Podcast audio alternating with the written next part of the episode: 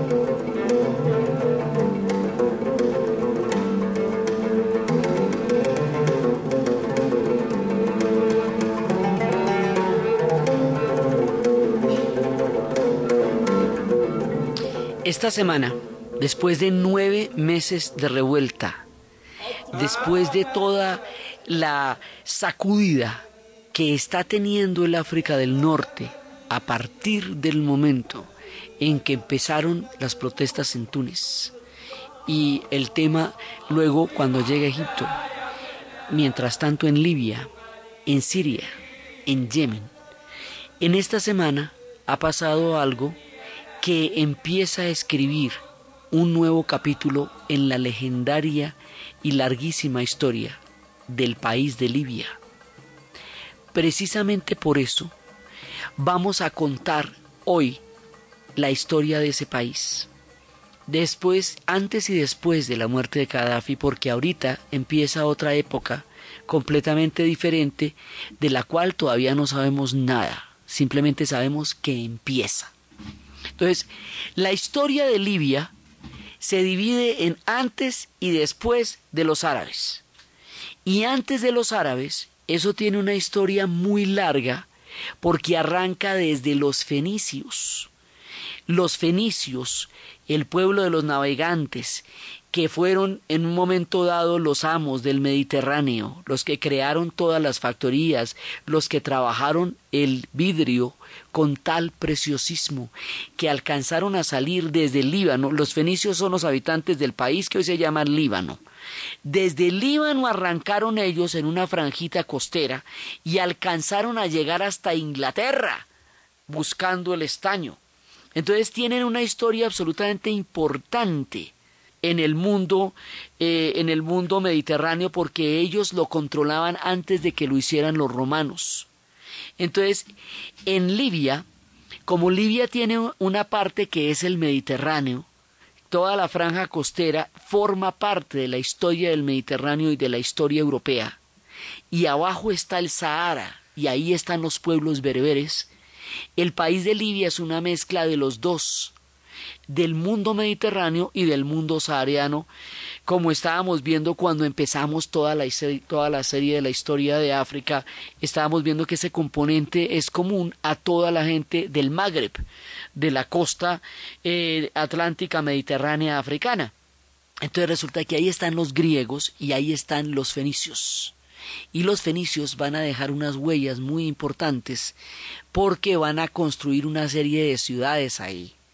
Una de las más importantes queda en lo que hoy llamamos Túnez, que es la ciudad de Cartago, de donde viene cuando eso forme parte de España y de más adelante, porque para España también llegaron los fenicios, de ahí vendrá Cartagena y de ahí vendrá la misma ciudad de Cartago, Cartago Valle, donde hay semejantes tejidos tan bonitos y semejantes bordados, todo eso viene acá porque los españoles van a llegar aquí. Y los españoles formaron parte de la historia fenicia, así que por eso esas ciudades se llaman por los fenicios, Cartagena y Cartago.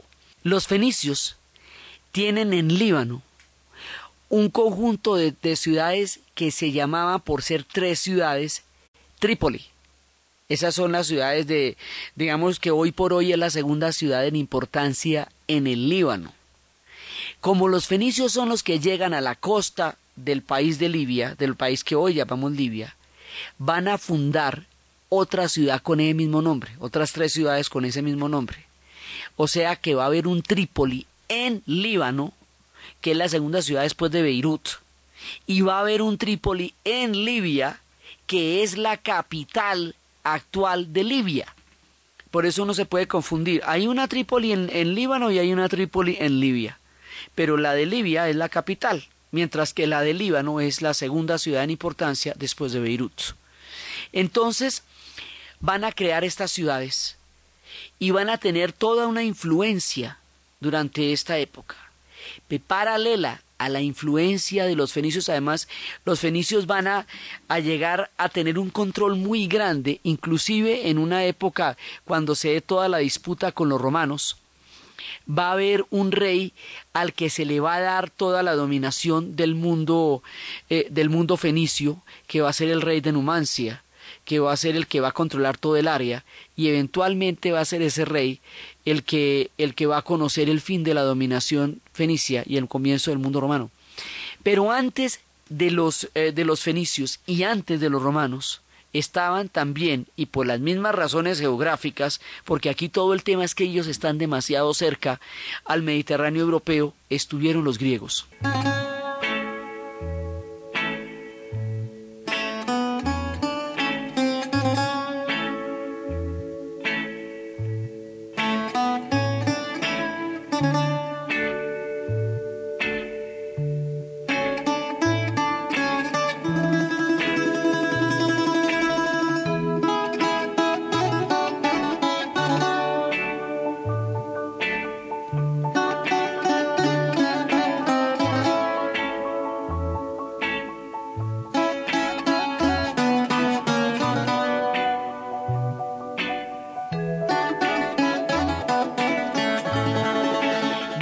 Fenicios van a articular la primera parte de la historia de Libia y a la vez Libia limita con Egipto, o sea, está relacionada con la historia de los egipcios. Entonces, cuando los Ptolomeos en los tiempos de Alejandro ya vayan a tomarse Egipto, también se van a tomar esta zona y también van a tener una gran influencia.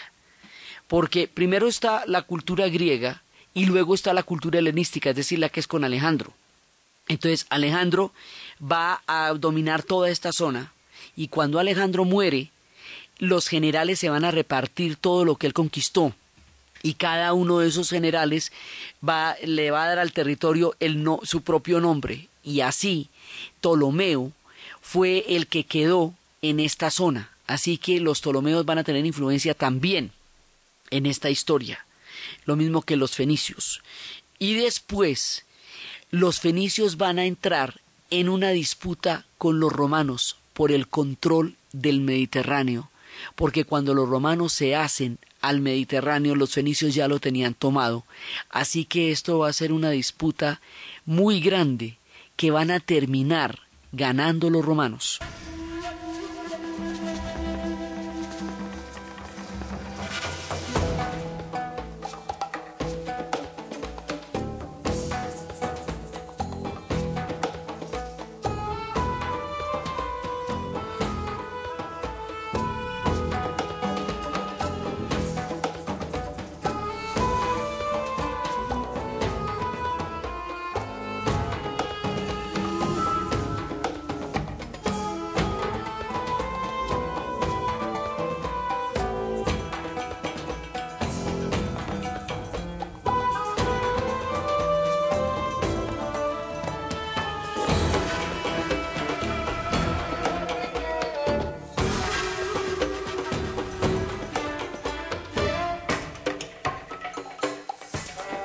Cuando los romanos logran derrotar a los fenicios, van a nombrar un rey que es un rey proclive a ellos, digamos un rey bajo el control de ellos, que es el rey de Numancia, una ciudad fenicia en la península ibérica, en lo que hoy es España. Ese rey va a ser aliado de Pompeyo. Y después, cuando Pompeyo vaya a ser absorbido por Julio César y derrotado ya, digamos, ya cuando Julio César tome el poder, va a tomar por esa vía la ciudad de Numancia y el control total de todo lo que antes formaba parte del mundo fenicio. Entonces viene la época romana. En la época romana, esto va a ser la Sirenaica, y va a ser muy importante también. Y va a tener ciudades de una gran, eh, de una gran belleza y de una gran importancia para el imperio romano. Ciudades eh, fundamentales y maravillosas. Entonces resulta que inclusive esas ciudades están intactas todavía. Ese legado está en Libia. Libia es un país que precisamente por la cantidad de historia que tiene es bellísimo y tiene todo para ver con todas las condiciones en las que está aún, pero es un país muy bello. Entonces resulta que los romanos tuvieron ahí una parte fundamental importantísima del imperio que tiene sus huellas allá. Así que hay huellas griegas, hay huellas fenicias, hay huellas romanas que van a formar parte de todo lo que va a ser esto. Cuando el imperio romano se cristianice, entonces van a formar parte de Bizancio y van a entrar también dentro de la, dentro de la órbita bizantina. Y al mismo tiempo, abajo, mientras está dando una historia mediterránea, paralelamente hay una historia que viene de lo profundo, de lo más, de lo más eh, eh, ancestral, que es la historia de los pueblos bereberes. Los pueblos bereberes se van desarrollando también en esa época y cuando viene la época del imperio de Bizancio, al mismo tiempo, digamos, durante el tiempo en que Bizancio está existiendo, llegan los árabes y va a llegar el Islam y una cantidad de pueblos que estaban en el desierto, en el desierto los pueblos no pueden ser muy numerosos, la, la, la supervivencia está dada en grupos pequeños, tanto en el desierto como en el hielo. Para los bereberes como para los vikingos, los climas extremos no permiten comunidades grandes. Razón por la cual los pueblos del desierto se mueven en grandes extensiones y en pequeñas comunidades, y cada comunidad tiene una cultura propia. Cuando llega el Islam, cuando Mahoma huye de la Meca a Medina, cuando empieza todo lo que va a ser la formación del mundo islámico y cuando a la muerte de Mahoma los omeyas van a crear la dinastía de Damasco, que por la vía de Abderramán va a llegar hasta la mismísima España, en ese momento el Islam va a modificar, como hemos contado muchas veces, la historia de estos pueblos por la vía del Egipto y, también por la vía de abajo, por la vía de, del cuerno del África. Entonces, estos pueblos se van a unificar alrededor de la fe islámica.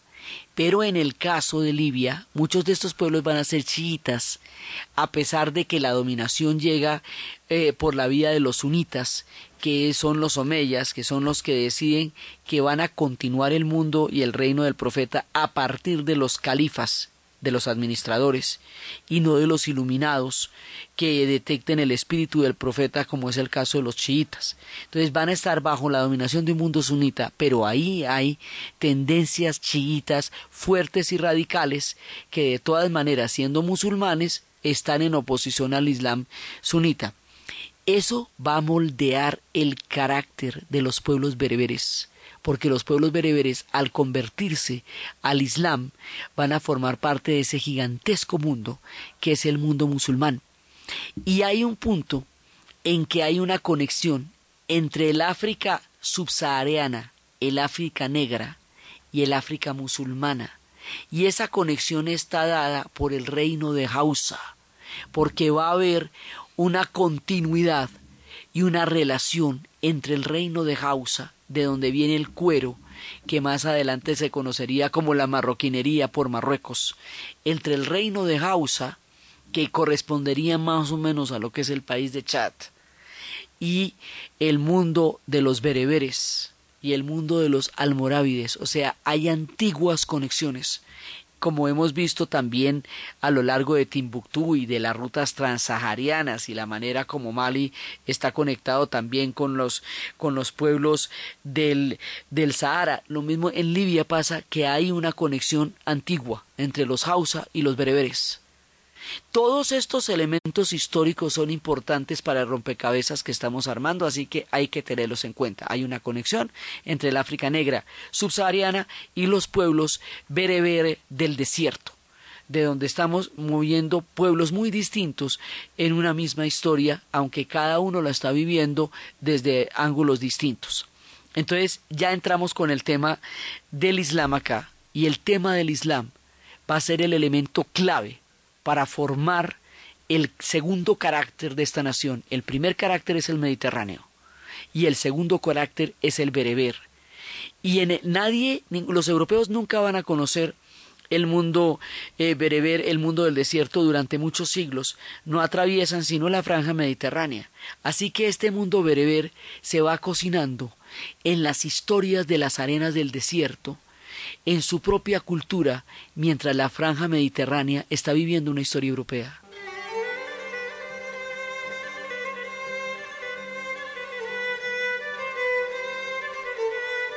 La historia del mundo en Caracol Radio.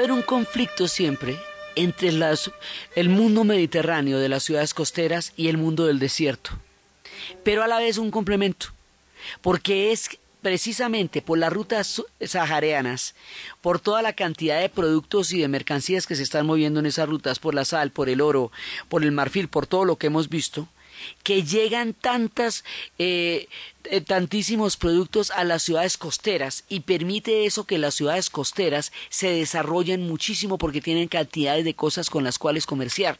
Eso va a pasar desde la antigüedad y va a seguir pasando durante toda la época bizantina porque toda la el flujo del comercio se da desde las rutas transaharianas hasta las ciudades costeras y por las ciudades costeras se va al Mediterráneo y se va al mundo del, eh, del Asia Menor. Todo eso está ligado por un circuito comercial. Entonces se, se, tienen rivalidades porque son culturas muy distintas, pero se necesitan y se complementan porque juntas hacen que el comercio las desarrolle a ambas, que se desarrollen las rutas saharianas, pero también se desarrollen las ciudades costeras con este tipo de comercio. Después del imperio bizantino, y después de la llegada del mundo árabe, además en la llegada del mundo árabe, cuando una de estas facciones fatimíes vaya a interrumpir la peregrinación de los cristianos a la Tierra Santa, es cuando se van a dar las cruzadas. Entonces a Libia también le toca un pedazo de las cruzadas, porque el último refugio de los caballeros hospitalarios después de haber sido expulsados de Malta va a ser Trípoli. Entonces ellos también van a estar allá. Entonces, después, tanto el imperio bizantino como el imperio, como el mundo árabe, van a ser conquistados por los otomanos. Los árabes habían conquistado estas ciudades costeras porque cuando Bizancio empieza a debilitarse, ya no las puede proteger entonces ya no hay nadie que, que las pueda proteger y sin embargo en los pueblos beresberes sí están avanzando por todo el desierto hacia allá, lo que hace que estas ciudades vayan a ser conquistadas por los árabes en el momento en que los árabes empiezan toda su gran travesía que va desde Damasco, la capital de Siria, hasta España, hasta Córdoba, se van por todo el norte del África. Entonces, Todas las historias de esta franja geográfica están entrelazadas porque vivieron lo mismo durante los mismos periodos.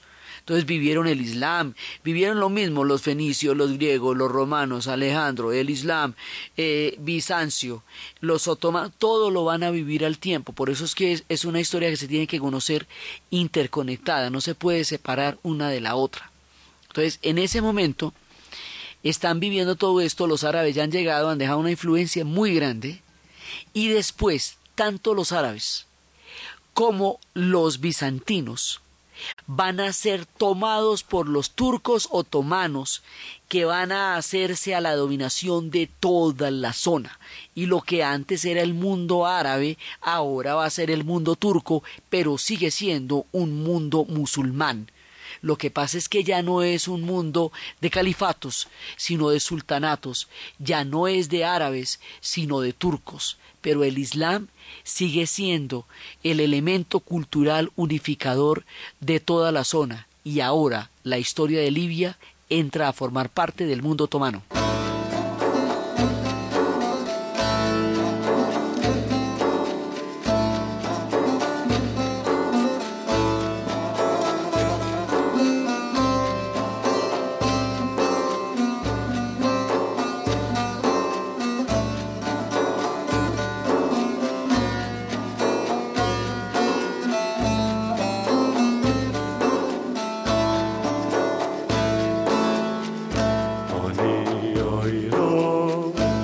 Cuando los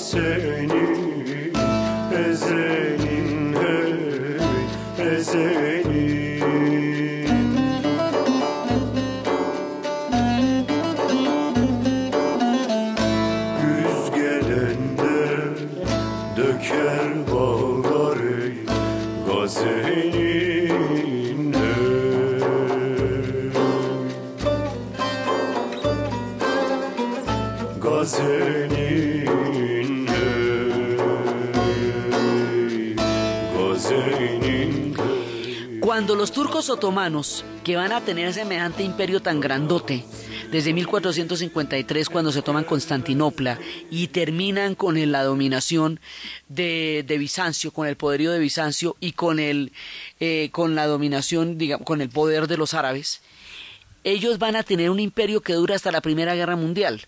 Pero en el siglo XIX, ese imperio empieza a hacerse, a debilitarse muchísimo. Y Libia va a tener la profunda influencia también del proceso de modernización de Egipto en el siglo XIX, Mehmet Ali, que también va a ser importante para ella. Libia está situada entre Egipto y Túnez. Está, digamos, y eso es importantísima esa situación geográfica.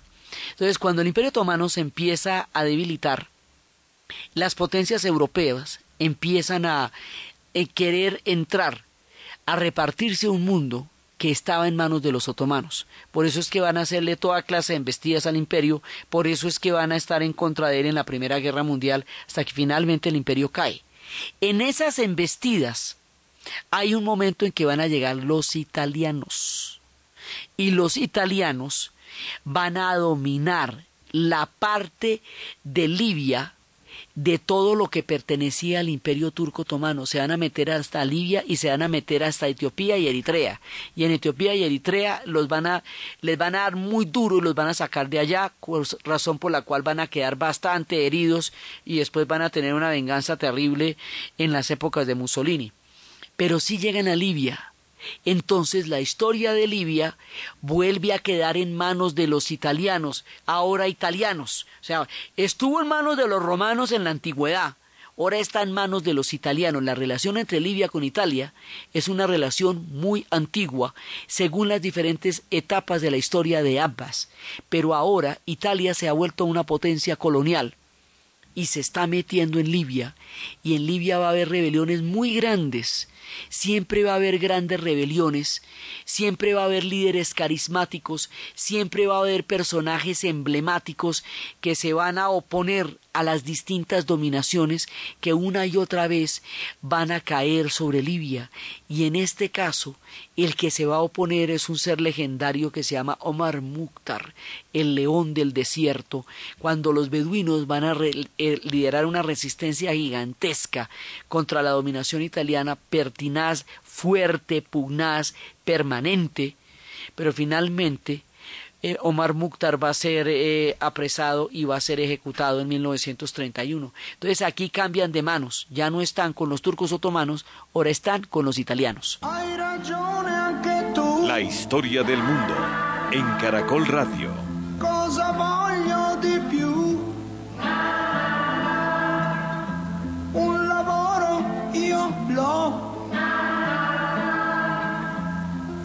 Casa io l'ho. La mattina c'è chi mi prepara il caffè, questo io lo so. E la sera c'è chi non sa dirmi no. Cosa voglio di più? Hai ragione tu.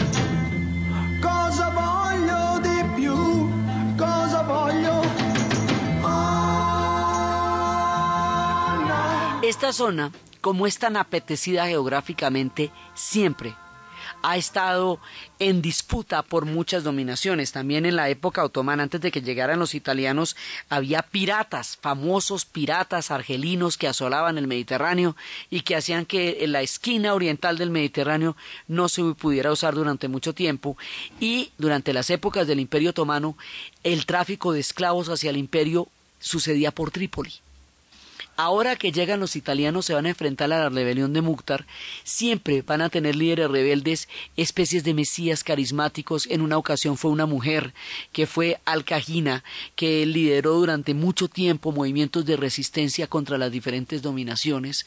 Entonces, va a haber ese carácter salvaje, agreste, fuerte, mítico, rudo del desierto y ese carácter filosófico, sofisticado, europeo de la franja costera, que hacía que en tiempos de los griegos hubiera ya escuelas hedonistas y en tiempos de los bizantinos hubiera discusiones y tendencias monosufistas, generadores de doctrinas según las diferentes religiones, todo esto le va pasando a los libios en dos niveles, en el mundo mediterráneo y en el mundo de los árabes berber. Ahora los árabes berber van a tener una una resistencia muy grande contra los italianos, pero finalmente los italianos van a entrar. Y resulta que va a ser repartida el África. En su momento vamos a ver cómo la repartición del África también generó una distorsión muy grande en el curso de su historia, porque dejó juntos pueblos que son totalmente distintos. Entonces, estos pueblos del desierto, bereberes, que además tienen antiguos eh, lazos con los Hausa subsaharianos, van a quedar montados en un mismo país con los mediterráneos de la costa y ese país eventualmente se va a llamar Libia. El reparto del África, hecho a finales del siglo XIX en la conferencia de Berlín, hace que las potencias europeas sean las que decidan los límites de estas naciones, de acuerdo con los intereses coloniales de explotación de las riquezas de las zonas, y no con los pueblos en ellas contenidos. Eso va a ser un drama gigantesco que vamos a ver en detalle. Pero que determina dónde es que quedan y qué, límites tienen. Así que pueblos que ancestralmente han sido hermanos van a quedar rotos por una frontera artificial y pueblos que no tienen nada que ver van a quedar montados dentro de un Estado nacional de acuerdo con los intereses de los europeos y no con las culturas de los africanos. Eso igual va a pasar en el África del Norte como en todo el resto del África. La mayoría del África del Norte va a quedar en manos de los franceses y se va a llamar el Magreb. Pero este caso particular, el de Libia, está en manos de los italianos. Y una parte del Sahara y de Marruecos eh, va a quedar en parte de los españoles. El resto va a estar en manos de los franceses. Esto de acuerdo con el reparto del África. Entonces ahí es cuando Italia entra a protagonizar la historia con Libia. Ellos tienen una historia muy dura porque los beduinos son fuertes en la dispersión y había un general que se llamaba Graciani que fue el que los, eh, los metió en campos de concentración para someterlos y es cuando va a caer Omar Mukhtar, el león del desierto, este hombre legendario que va a significar la gran resistencia de estos rudos pueblos del desierto. Entonces empieza la etapa colonial. Y esa etapa colonial va a llegar después hasta el punto en que va a haber un rey de una monarquía constitucional cuando empiezan los procesos de descolonización. Ese rey de una monarquía constitucional va a ser igual en toda la región. En toda la región se van a presentar reyes con monarquías constitucionales. Y más adelante va a haber una rebelión en bloque, porque allá las rebeliones son en bloque, por eso es que no nos tiene que extrañar que esté sucediendo todo al mismo tiempo. Va a haber una rebelión en bloque contra todos estos reyes, contra todas estas monarquías, para crear un movimiento profundamente nacionalista, un movimiento anticolonial que venía liderado desde Marruecos y que venía por, el, por el occidente y que va a estar liberado, liderado también, llevado a su, a su punto de máximo esplendor también por Nasser en, el, en, en Egipto. Ese es el movimiento panárabe es el movimiento de descolonización, de dignidad de los árabes, y ese es un movimiento de partidos únicos. Y ahí es donde entra la figura de Muammar Gaddafi. Ya estamos en 1969. Entonces, Muammar Gaddafi lo que va a hacer es un coleccionista de imaginarios. El hombre va a crear su propio polo de poder y de influencia en el África del Norte, teniendo en cuenta que es contemporáneo de Nasser, que es un gigante, que es un coloso, y que los marroquíes también son un poder importantísimo durante toda la historia y en el momento de la descolonización también lo van a hacer. Entonces, ¿cómo es que va a ser Gaddafi su poder? Él se va a fundamentar en las antiguas relaciones con los Hausa, para tener influencia en el África subsahariana. Y de esa manera, con la renta petrolera, va a ayudar a muchos de esos países, incluido Mali, ahí hay bancos libios y hay eh, cantidad de participación libia, incluido Chad, Sudán. Entonces todos estos países subsaharianos van a recibir ayudas de Gaddafi con la renta petrolera, lo que los va a hacer cercanos a la figura de Gaddafi y lo que va a explicar por qué va a haber ejércitos del África negra entre, la gente que estuvo leal a Gaddafi durante la rebelión. Hay una cantidad de, ejércitos que vienen es de estos pueblos, sobre todo vienen de, de Chad porque hay gente de Hausa, antiguos reinos hausas, porque ahí hay diferentes relaciones. Entonces, por un lado, crea un imaginario con los pueblos del África Negra. Por otro lado, crea un imaginario con el Islam, porque a diferencia de Nasser, a diferencia de Assad, y a diferencia de todos los demás eh, miembros del panarabismo y del partido Baas, que son partidos laicos, totalmente laicos, Muammar al-Gaddafi sí es musulmán y gobierna en nombre del Islam. Entonces, sí es panárabe, sí es anticolonial, pero no es laico, es musulmán. Entonces, él toma los imaginarios de estos grandes rebeldes de estas de, de primero de las mujeres guerreras porque ahí hay una tradición de mujeres guerreras desde Al Cajina y mujeres que en el desierto se daban a las batallas igual que los hombres y entonces las guardias la guardia personal de Gaddafi va a estar eh, siempre conformada por mujeres guerreras.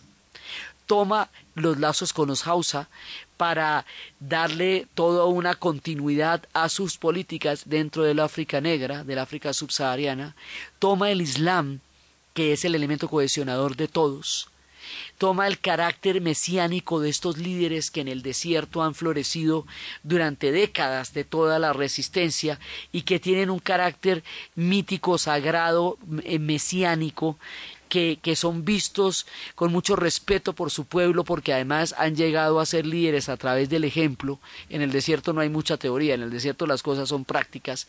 Entonces él es un coleccionista de imaginarios el imaginario del Islam, de las mujeres guerreras, de los, de, los mesías que han resistido a las dominaciones del mundo que se está descolonizando, del tercer mundo, y el hombre va metiéndose en todos los discursos al mismo tiempo, así que significa algo, para cada uno de ellos significa alguna cosa. Por eso es que su figura es tan difícil de evaluar, porque es que eso depende de dónde se haga usted. Si usted está en el África subsahariana, él es un benefactor. Si usted cree en el Islam, él para muchos es una figura importantísima también dentro de, la fe. Si usted cree en el tercer mundo, él tiene un, discurso tercermundista. Si está en contra del colonialismo, él fue un hombre anticolonial. O sea, como fue tantas cosas y tuvo tantos discursos, pues eso hay muchas maneras en que la gente lo vea a él. Entonces, durante los años 70 y 80, va a liderar una lucha terrorista.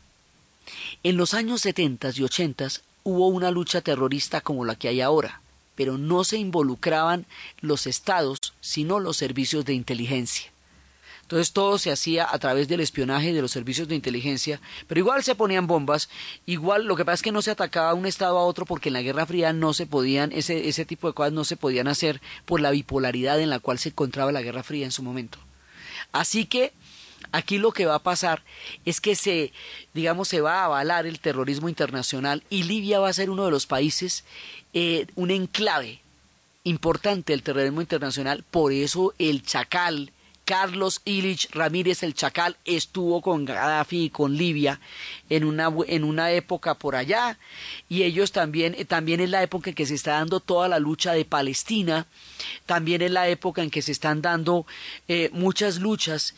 Y a todas esas de una u otra manera Gaddafi las articula o las apoya. En esta lucha terrorista van a llegar a cometerse crímenes horrendos como el avión escocés de la Lockerbie, un avión que volaron asesinando a todos los pasajeros y que va a ser un escándalo, es un avión escocés y esto va a ser un escándalo terrible porque es un crimen espantoso. Entonces, Gaddafi durante los años 80, 70 y 80 va a ser el demonio del terrorismo y Occidente lo va a bloquear y lo va a ver como un enemigo número uno y lo va a ver como un agente del terrorismo internacional. Entonces, esto va a ser así durante los años 70 y 80 y los grupos terroristas de todas partes del mundo encontraban en Libia un refugio y allá los entrenaban y la gente iba allá para entrenarse en diferentes tipos de combate y en diferentes tipos de, de grupos armados a lo largo del mundo y el tráfico de armas por allá era grandote. ¿Sí? Y con los italianos sí tenían, era una, eh, eh, digamos, siempre han estado así como en puna con ellos, pero en esta época estaban en total oposición con Europa. Pero ¿qué pasa? Cuando cae el muro de Berlín, cuando el discurso comunista desaparece de la escena geopolítica, Gaddafi hace la paz con Occidente. En, la cosa llegó en un momento dado a tal que en los 80 los Estados Unidos bombardeó a Gaddafi, bombardearon a Libia. Pero después de la caída del muro de Berlín, Gaddafi se vuelve, entre comillas, bueno. Habla con los occidentales. Les dice que le levanten el bloqueo, las sanciones económicas, que lo acepten como un Estado amable y amigo. Entrega a los terroristas que cometieron el atentado del avión de la Lockerbie. Eh, da actos de buena fe. Él llegó a tener armas de destrucción masiva. Entonces se las entrega a los Estados Unidos, las armas de destrucción masiva. Tome mis armas de destrucción masiva. Y hace una conversión a Occidente y se vuelve un aliado de Occidente y exige que lo, lo traten como un jefe de Estado lo reciben como jefe de Estado, hace la paz con Italia y le dice a Italia, quíteme el bloqueo, quíteme las sanciones y yo me encargo de contener la gran migración africana que a través de Libia pasa a Europa, porque es que eso está cerquitica de Italia, de Cerdeña, de está todo eso está ahí a, a un tiro, eso es rapidísimo. Entonces, como el problema de la migración es visto por los europeos como una amenaza, y por los africanos como una oportunidad. Entonces, en la mediación de esto está Gaddafi que dice yo contengo la migración, pero usted eh, me trata como un jefe de Estado y me levanta las sanciones económicas. Levantar las sanciones económicas significa grandes, jugosos y ricos contratos con el petróleo y con toda la riqueza que tiene el país de Libia.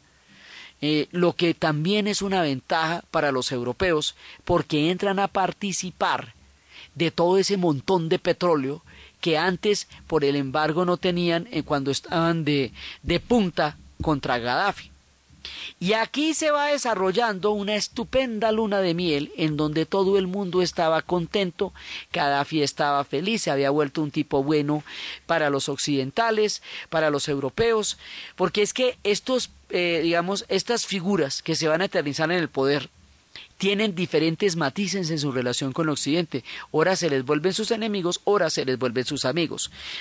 Saddam Hussein, por ejemplo, que es de esta misma corriente, que era el panárabe eh, del partido Baas en, en Irak, en tiempos de la, de la revolución islámica iraní, era un aliado de Occidente que consideraban de la mayor valía y al que apoyaban totalmente. Luego, cuando invade Kuwait, entonces se vuelve el enemigo público número uno y después de las, de las Torres Gemelas será, pues, mejor dicho, ya el, el enemigo total.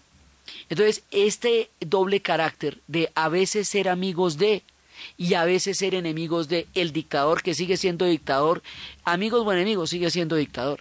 Entonces Gaddafi tiene al interior suyo una gran represión eh, y por fuera una política de gran populismo con los pueblos del África, lo que lo hace muy popular por fuera de su país y hace que la gente que está bajo su gobierno se sienta muy amenazada por un régimen policial muy grande que está dentro. Es como esas personas que son encantadoras con los de fuera de la familia, pero en la casa son espantosos. Entonces, eh, pues este tipo por dentro tiene una oposición casi que no puede respirar y por fuera es un héroe para mucha gente. Entonces él oscila entre héroe y villano toda su vida. Siempre va a tener ese doble carácter según desde dónde se le esté mirando. Ahora está de luna de miel con Occidente. Occidente está encantado con él, estaba encantado con Mubarak, estaba encantado con Ben Ali. No tenían ningún problema con estos dictadores que llevaban 30 años en el poder. Ahora, Gaddafi tiene que haber favorecido a muchos sectores y tiene que haber significado muchas cosas para mucha gente para poder durar 40 años en el poder, porque eso de todas maneras requiere apoyo interno. Por muy, digamos, por, muy dictatorial que fuera, tiene que tener una gran cantidad de apoyo en su interior. Entonces, todo esto estaba funcionando muy bien. Aquí no había ningún problema aparentemente.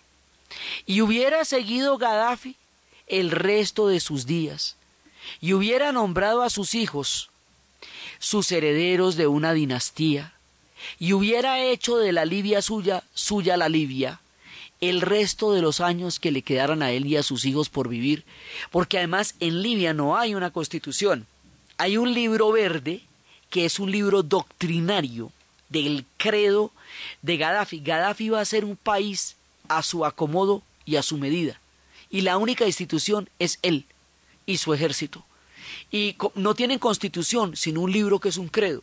Y la constitución son las reglas de juego con las cuales un país se mueve. Así que esto es un país hombre y un hombre país. Por eso con la muerte de Gaddafi toca volver a hacer todo el país, todo, todo nuevecitico, inventárselo. Porque todo estaba articulado alrededor de él.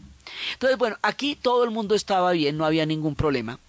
Cuando de pronto va a suceder lo inesperado lo que nadie se imagina, lo que nadie va a creer y lo que el mundo contempla con ojos de asombro y de incredulidad porque no ha terminado ni siquiera el año en que todo esto está ocurriendo. Un día, en enero, empieza la revuelta de Túnez, que va a dar fin a Ben Ali, y luego, en febrero, finales de enero y comienzos de febrero, estalla la revolución de los jóvenes egipcios en la plaza de Tahir. La historia del mundo en Caracol Radio.